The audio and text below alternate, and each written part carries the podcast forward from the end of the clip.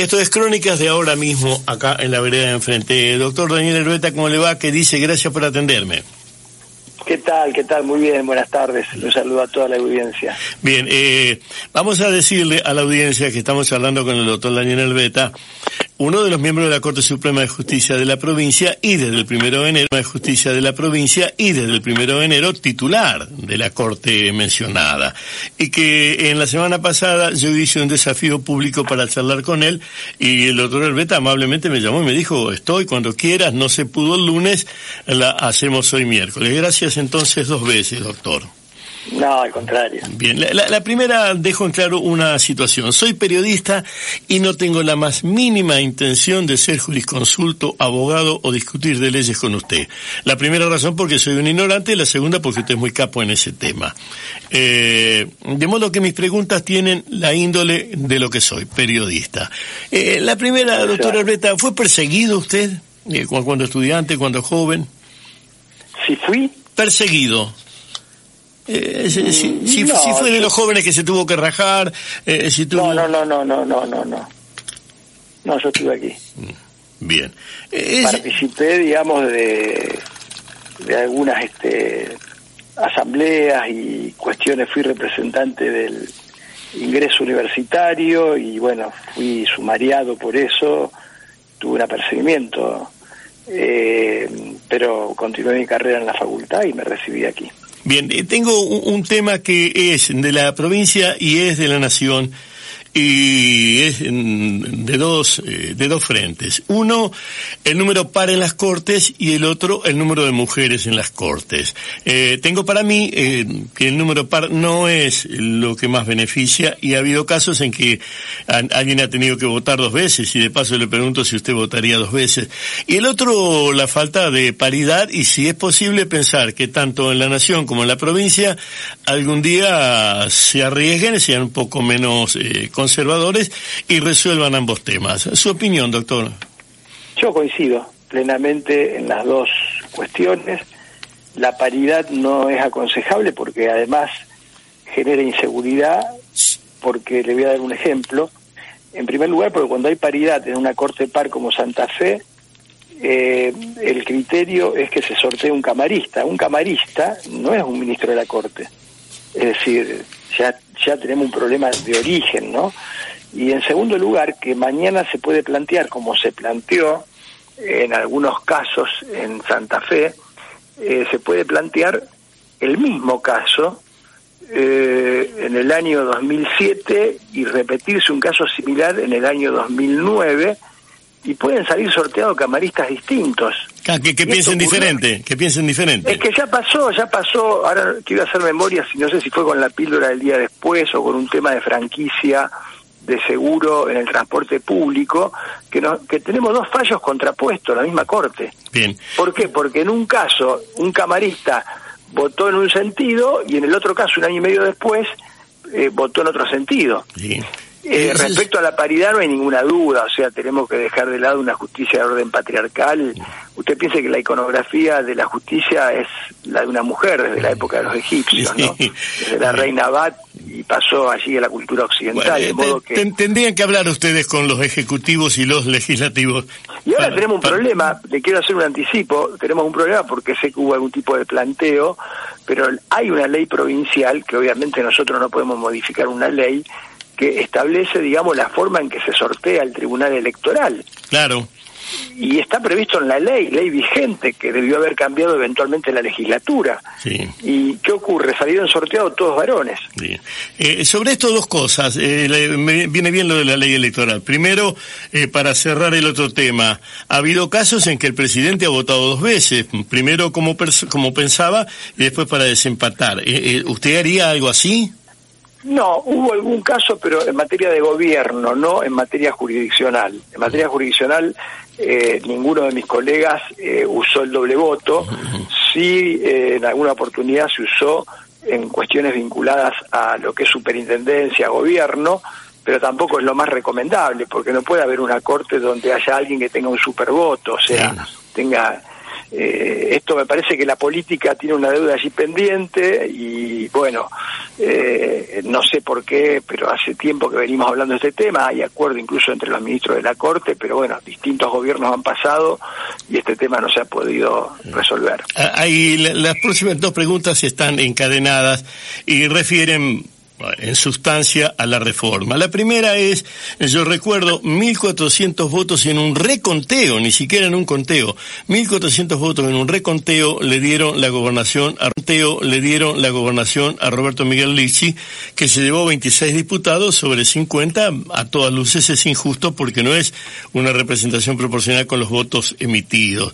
Y la otra cuestión es que hace pocos días, antes de ayer, el intendente de Rosario dijo, denme la policía a mí, que yo sé como palabra más, palabra menos, donde hay que enviarla. Y por constitución, el intendente no tiene a cargo ni la tendrá a la policía si no hay una reforma provincial de la constitución y la mitad más uno, o sea, la mayoría de votos en la constitución del Poder Legislativo, también precisa una reforma. ¿Usted qué piensa de la reforma constitucional que arreglaría estos temas?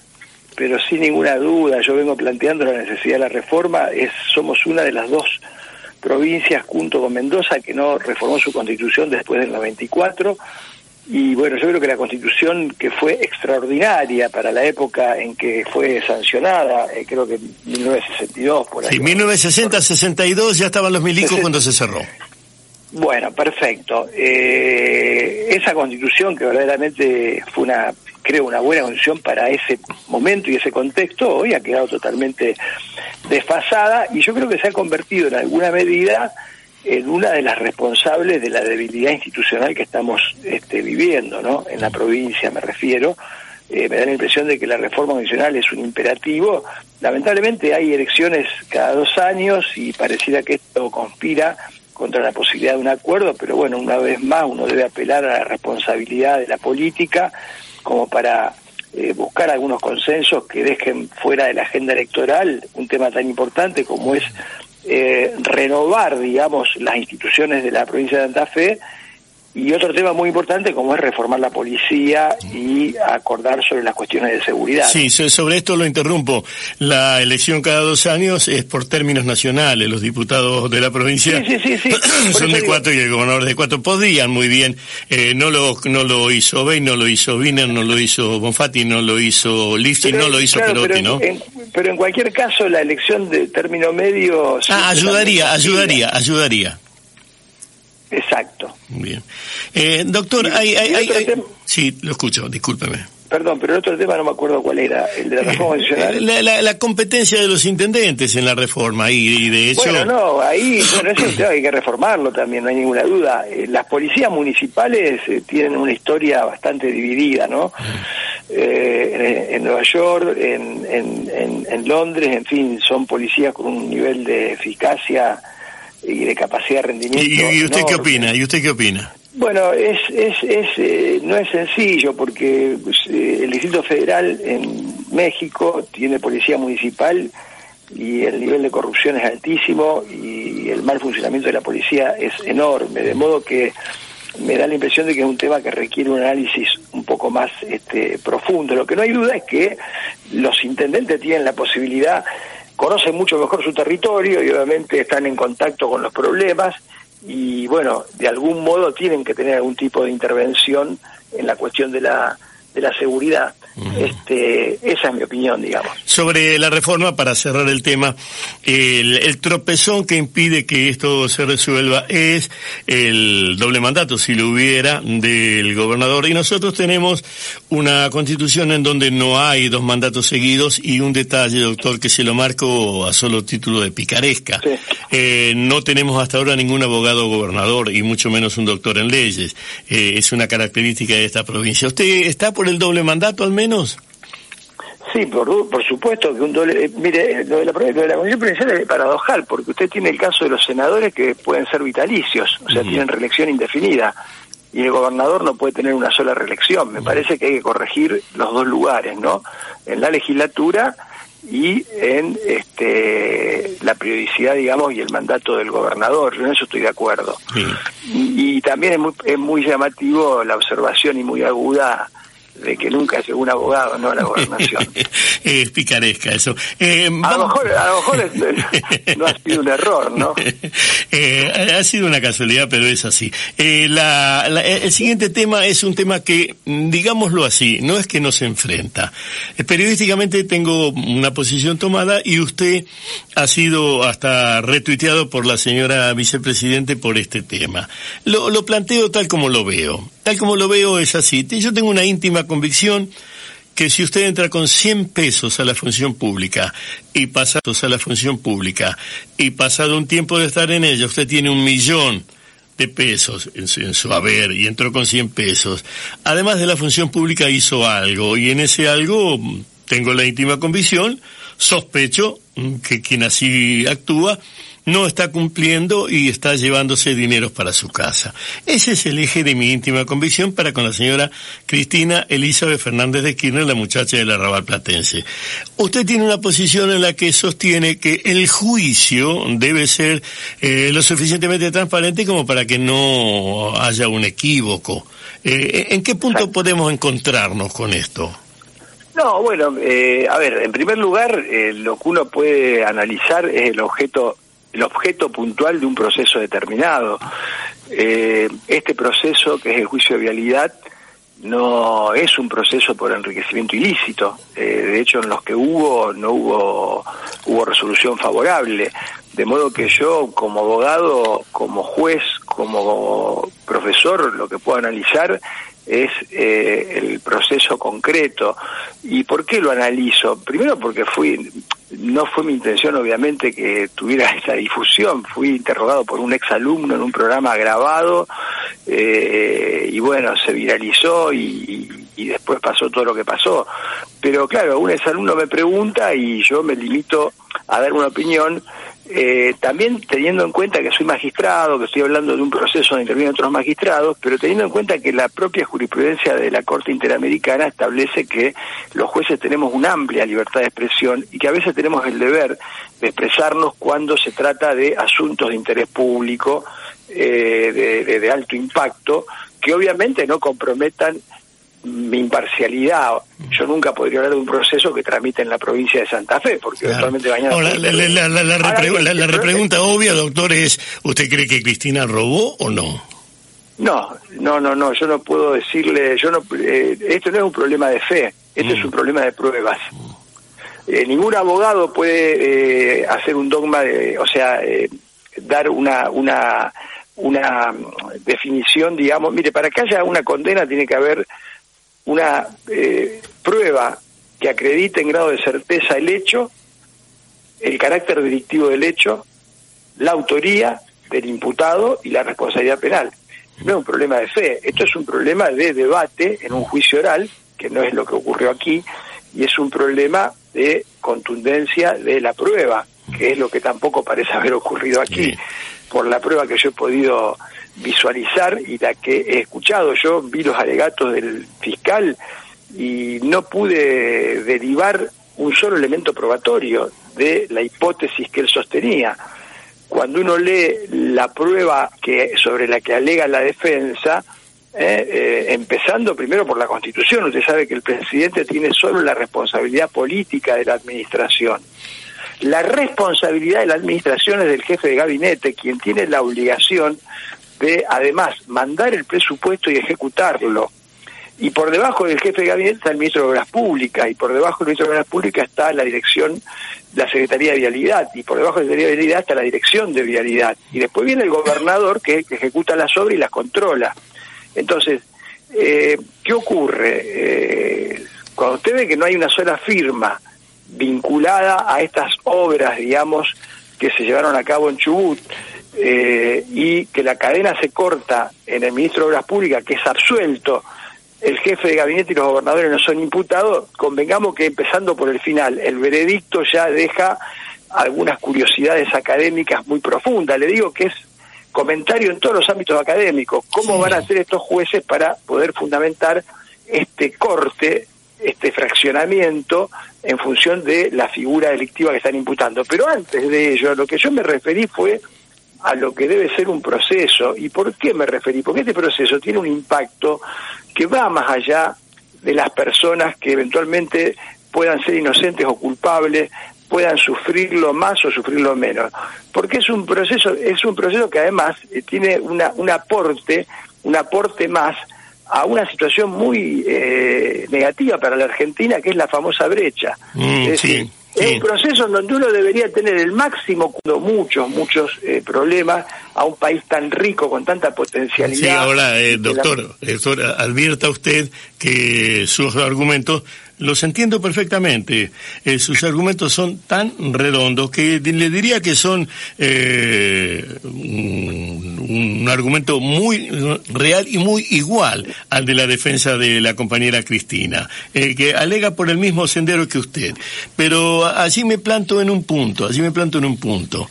Este es un hecho también de características, usted lo menciona, la brecha, de características sociopolíticas muy grandes. Estamos hablando de, en el siglo XX, la persona que conjuga en sí eh, el resto de peronismo propio. Hay 20-25% de la población argentina que dicen, sí, Cristina, haga lo que haga, y de eso estamos hablando. Eh, no se le debe escapar esto. ¿Cómo lo mira a este detalle?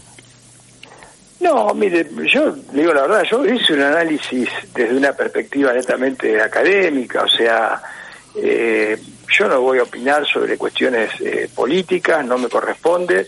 Eh, verdaderamente yo no, yo no defiendo a nadie, yo lo que defiendo son sistemas, instituciones, defiendo la vigencia del Estado de Derecho, haría lo mismo estuviera Macri en el banquillo. Sí. ah, bueno, bueno, eh, pare allí porque me da, me da un, flanco.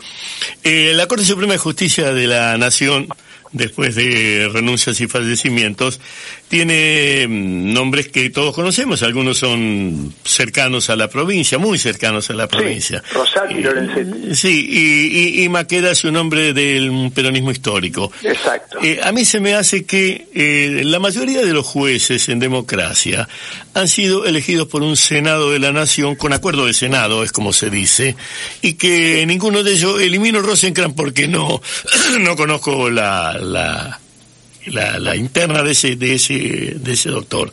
Pero el resto todos han tenido un acuerdo de Senado y todos son legalmente parte de un sistema que es la justicia.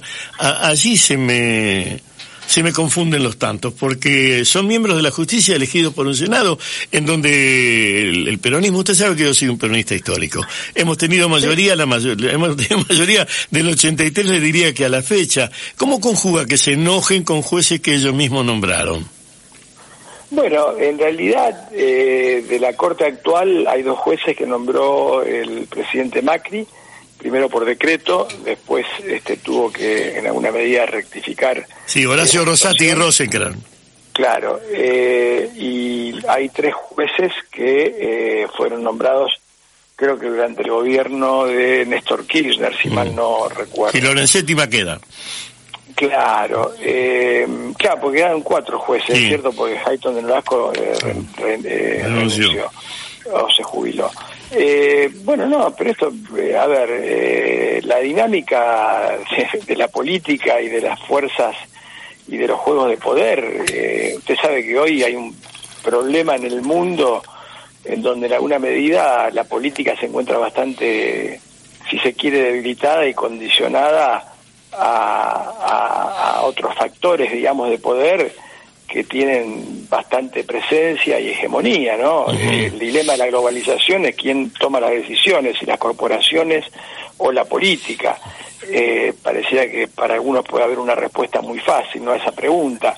De modo que no, no, no, no encuentro, digamos, incongruencia en que se critique o por lo menos se manifieste un desacuerdo con decisiones de una corte que puedan integrar ministros que eh, eh, hayan surgido, digamos, de propuestas de la misma de, la misma línea política. No, no, no lo veo como algo eh, verdaderamente eh, puede ocurrir. De hecho, ha ocurrido en muchas provincias argentinas.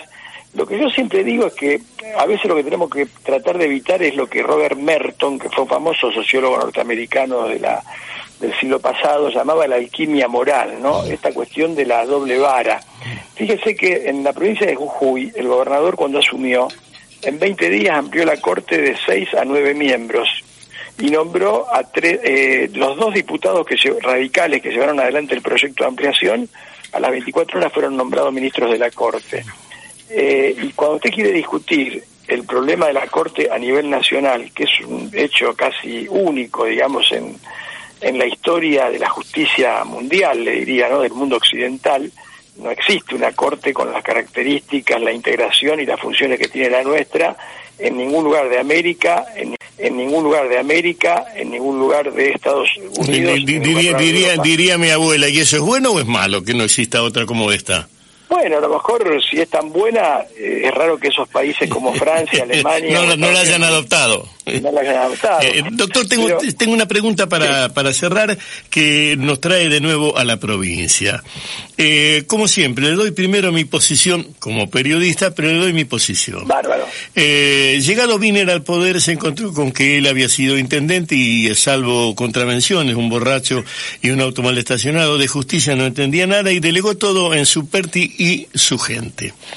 Eh, y de allí eh, se empezó a parir el Ministerio Público de la Acusación. Y esto para mí insisto, desde donde estoy parado, que es eh, la veteranía en el periodismo, fabricó un cuarto poder.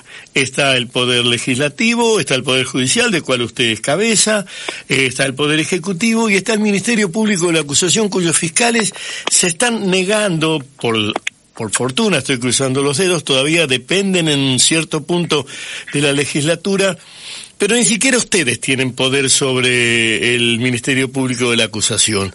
Y yo no sé si esto es bueno o es feo. Eh, estaba en Estados Unidos cuando al eh, gobernador de Nueva York, mm, cinco fiscales que la, siguieron el caso durante varios meses, diría años, eh, dijeron usted le tocó la cola, le tocó la teta, habló mal de tal persona, persiguió mujeres y alguien que era candidateable a presidente, los fiscales, una fiscala muy dura, eh, logró que se hiciera justicia y lo sacaran. Los fiscales, y esta es la pregunta, ¿tienen algún mandato por encima de ustedes, dependen de ustedes, son autónomos. ¿La provincia de Santa Fe tiene cuatro poderes, como lo estoy viendo yo, o lo mío es paranoia periodística? Eh, muy rápidamente, ¿no? Porque sé que los tiempos... No, no, pero lo, lo suyo, espero la respuesta. Sí, sí, sí. A, nivel nacional, eh, una de las cláusulas por la que más luchó Raúl Alfonsín en el Pacto de Olivo fue precisamente la autonomía plena del Ministerio Público Fiscal. A nivel nacional, efectivamente, es otro poder, eh, porque así lo prevé la Constitución Nacional. A nivel local, eh, tenemos un problema que forma parte justamente de la reforma constitucional provincial, y es que, de acuerdo a la Constitución de la provincia, los fiscales siguen integrando el Poder Judicial como no se había reformado la Constitución, ¿qué hicieron? Dictaron una ley en la época, precisamente como usted muy bien lo señala, del doctor Wiener, por la cual se le asignó legalmente, la legislatura le dio al Ministerio Público Fiscal eh, autonomía. Eh, y bueno, este es uno de los temas que justamente puso en discusión eh, esta otra cuestión que tiene que ver con que hoy la legislatura tenga el poder disciplinario sobre los fiscales y hasta qué punto ese, ese, ese poder disciplinario sobre los fiscales por parte de un poder del Estado no compromete la autonomía de un órgano que está encargado de llevar adelante la política criminal, o sea, la, estrategia de persecución penal. Ahora, que el Ministerio Público Fiscal es un lugar con mucho poder, no hay ninguna duda. Antes eh, uno decía hay que desconfiar del poder del juez de instrucción Hoy decimos hay que desconfiar del poder de los fiscales, pero también yo quiero poner una cuota de equilibrio. Eh, los fiscales tienen que ser controlados por la jurisdicción, porque en última instancia el fiscal es una parte, el fiscal es como si usted fuera el demandante en un juicio civil contra el demandado en, un, en el mismo juicio civil. Pero el que toma las decisiones, el que eventualmente debería... Lo que pasa es que el, avance hasta esa reforma del acusatorio trajo algunos malentendidos. Y a veces hay algunos jueces que creen que eh, un sistema acusatorio donde usted tiene el fiscal, tiene la defensa y el juez es un tercero, convierte al juez en una suerte de escribano, de escribano homologador no, no, los jueces tienen que ejercer la jurisdicción, lo establece la Constitución, y por lo tanto tienen que controlar, exigirle a los fiscales que prueben lo que están diciendo y controlar la legalidad de toda su actuación, de modo que el sistema en el ámbito del deber ser, digamos que tiene sus eh, mecanismos de defensa o de autodefensa.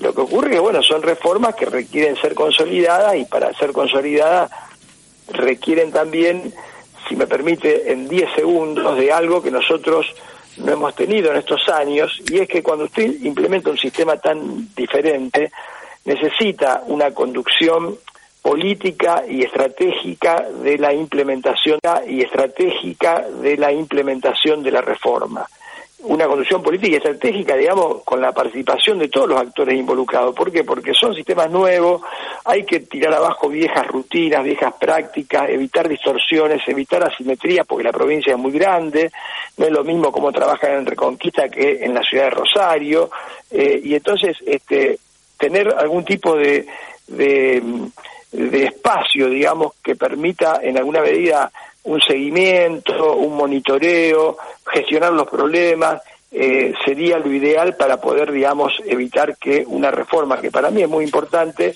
no se termine desnaturalizando y termine sin cumplir ninguno de sus objetivos, ¿no? Sí, para cerrar, usted es el, por nombramiento, el más joven miembro de la Corte Suprema de Justicia de la provincia de Santa Fe. Eh, si yo tengo que opinar, y lo hago, opino que hacen por lo menos, falta por lo menos dos tres jueces más para que sea impar, y dos de ellos mujeres.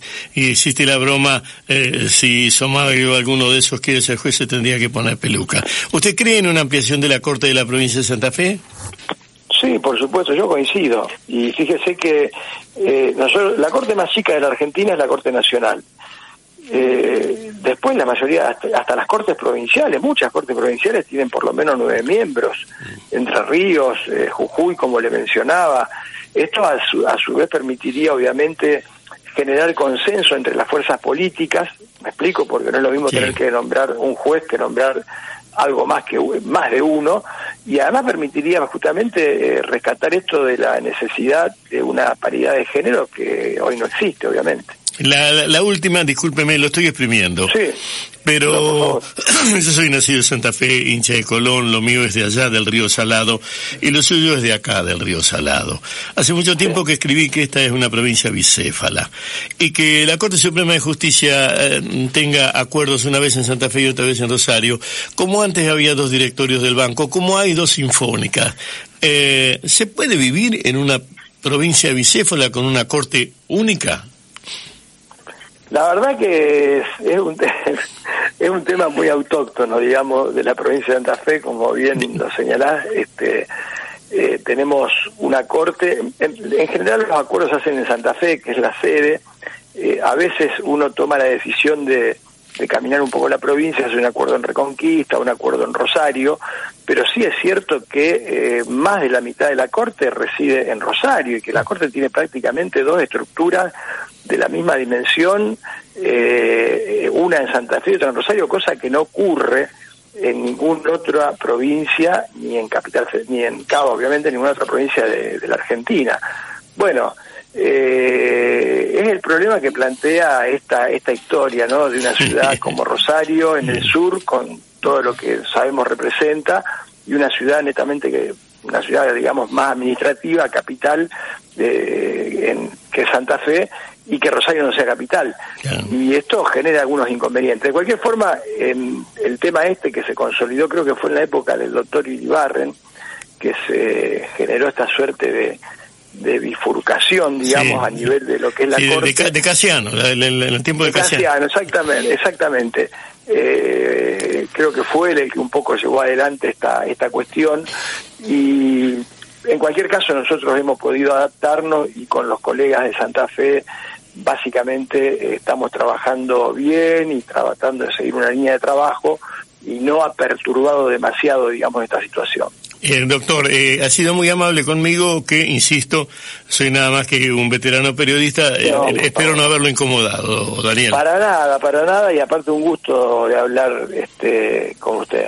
Bien, volvamos, volvamos al Che, Daniel. Un abrazo, gracias por atenderme. Sí, sí, sí, un abrazo, digote, gracias.